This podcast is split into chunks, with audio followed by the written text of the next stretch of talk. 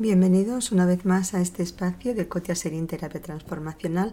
Hoy me gustaría hablar de las adicciones, que lamentablemente cada vez hay más en nuestra sociedad, cada vez empezamos más jóvenes con esos enganches emocionales que no siempre nos llevan por los caminos que queremos y deseamos y que nos hacen bien. Y durante la pandemia, que no ha sido fácil por las condiciones, eh, han surgido todavía mucho más y han florecido, pero por supuesto en un terreno que ya estaba abonado para ello. Fijaros, una adicción, la persona que se adicta a lo que se habla de la tecnología, de la comida, eh, de cualquier adicción es un enganche emocional y la persona adicta sabe, es consciente que se está haciendo daño. El tema es que muchas veces el adicto te dice es, es, mi, es mi flotador, es mi manera de sobrevivir. Sé que me hago daño, sé que no me hace bien, pero el dolor de la existencia es tan fuerte para algunas personas y no tienen eh, las herramientas, no sienten que tienen las herramientas correctas para combatirlo.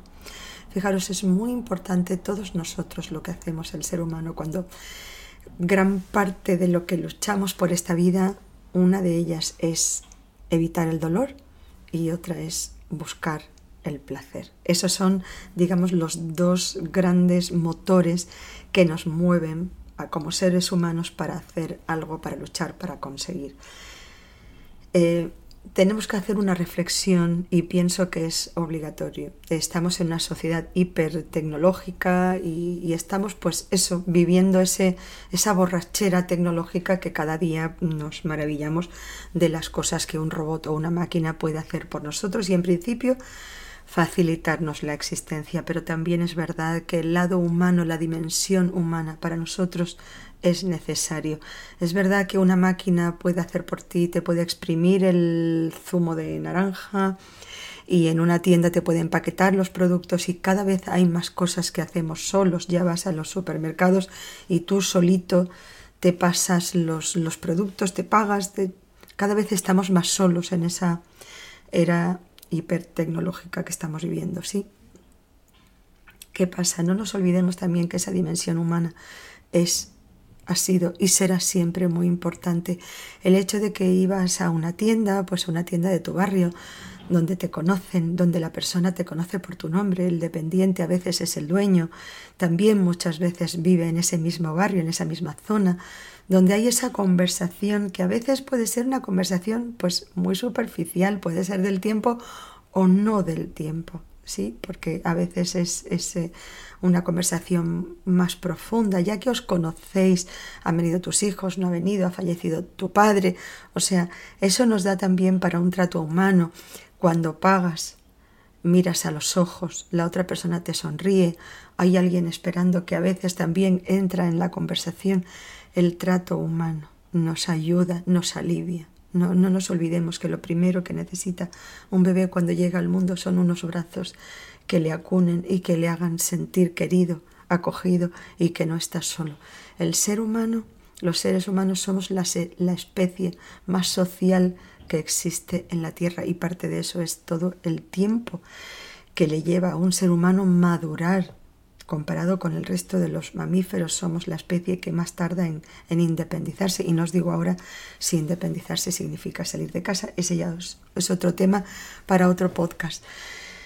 Pero en ese sentido no nos olvidemos que necesitamos la, la dimensión humana el hecho de sonreír, el hecho de que te conozcan en el barrio, el hecho de saludar a la persona que limpia tu calle o que recoge tu basura, el hecho de, conocer a los vecinos, de hablar con el portero, de, de, hablar en la parada del autobús, o sea, de sentir que pertenecemos a una especie y de que estamos allí, de que estamos allí, que somos seres humanos, que nos pasan cosas, pues es verdad que las grandes superficies se ahorran muchísimo dinero al no tener empleados y no solamente máquinas. Hay mucha gente en su casa sin trabajo y ese es uno de los precios de esta era tecnológica y que cada vez vamos a ir a más. Tiene muchas ventajas, por supuesto, pero también pagamos un precio. Y viene esto a colación de las adicciones porque hay también en el adicto esa, esa necesidad de conectar conectarse, esa necesidad de conexión. Toda la persona que tiene una adicción, lo que hay es una carencia emocional de fondo, que suele estar precedida por una depresión, que a veces ha pasado o solapada o no hemos tenido tiempo de encararla, pero lo que hay debajo de una adicción es una depresión, es una falta de autoestima, es una baja autoestima y es soledad, y es soledad. Entonces, eh, resumiendo, el tema de las adicciones hay que tratarlo, por supuesto que sí, porque las adicciones no van a menos y no se curan solitas, nada más que van a más. Hay que encontrar, y yo como terapeuta transformacional de lo que me encargo es de buscar dónde han linkado en mí, dónde han enganchado en esa esencia humana, porque cada adicción lo que te da es una sensación de conexión. Lo que pasa que la adicción es como un chantajista. Te doy algo pero te cobro mucho y sé que me perteneces, sé que te tengo, por eso el adicto no tiene libertad y por eso con las personas con las que he tenido el lujo de trabajar y de superar una adicción y además eh, con la terapia transformacional en muy poco tiempo, gracias a Dios en muy poco tiempo, eh, estas personas, alguna de ellas dicen, Coti, yo celebro dos cumpleaños, el mío biológico y el día que superé esta adicción porque te da una sensación de poder, de recuperar tu libertad, de haber terminado de pagar ese chantaje, de, decir ahora soy libre y mi vida no le pertenece a nadie y hago lo que hago porque quiero con el convencimiento de que lo estoy haciendo porque quiero y de que yo controlo el qué hago, la dosis, con quién, cómo, cuándo y por qué. Entonces, bueno, solamente eh, comentaros que yo a los adictos, pues por supuesto, les tengo ternura porque son personas que sufren, eh, pero también os quiero decir que a la hora de trabajar con ellos, un adicto eh, es una persona que manipula, es una persona que miente, os lo digo como en torno de ese adicto, porque como está tan enganchado a su adicción, es casi como si viviera una doble vida. Y son capaces de vivir una doble vida durante muchísimo tiempo. Entonces, por un lado, tienes que tener pues esa ternura de una persona que sufre y se ha enganchado algo que le hace daño. Por otro lado, no dejarnos manipular y ser muy, muy, muy estrictos, porque el adicto va a buscar cualquier fisura para volver a su adicción. Démosle a nuestra vida un contenido. Démosle una trascendencia a nuestra existencia, porque eso a la hora de la hora es lo que nos falta. Ya hemos dicho otras veces que somos capaces de superar casi cada sufrimiento, siempre y cuando sintamos que ese sufrimiento tiene un sentido y que nuestro dolor o nuestro sufrimiento hace que la vida sea mejor para otra persona, para alguien. Démosle un sentido a nuestra vida, demos, démosle a nuestra vida una dimensión trascendental y espiritual, que la espiritualidad, el, el generar un templo interior en nuestras vidas nos da muchísima paz y nos nutre mucho la existencia. Y por supuesto, busquemos darle contenido a nuestras vidas, busquemos esa, nutrir esa dimensión humana, busquemos la conexión con las personas que están alrededor nuestro. Termino con una, con una anécdota de un compañero de trabajo que me contaba, es un, un gran profesional que vive en Estados Unidos, llega, está haciendo la compra y está en el supermercado antes de la pandemia. Y entonces me cuenta que baja con muchísima prisa a comprar las cosas que le hacen falta. ¿Sabéis cómo llegamos todo, no? Corriendo y con mucha prisa.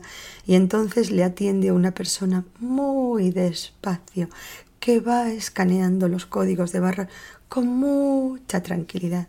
Imaginaros un, pues eso, un, una persona que tiene una agenda muy, muy apretada, pues como este chico me va diciendo cómo por segundos se va, se va encendiendo esa irascibilidad, ¿no?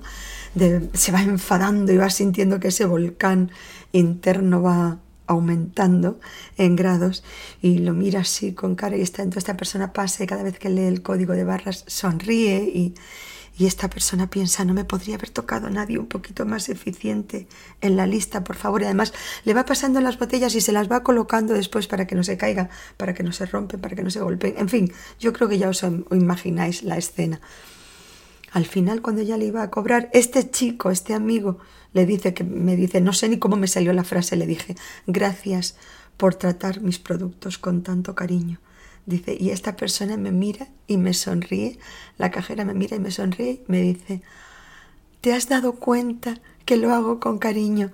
Qué bien, muchas gracias, porque yo lo intento hacer con todos los clientes, pero no todos ellos reparan y mucho menos me lo agradecen me dice este chico, en ese momento sentí primero vergüenza de mí mismo, que había pensado, claro, ahora entiendo por qué estás aquí, porque si fueras más eficaz estarías en otro sitio.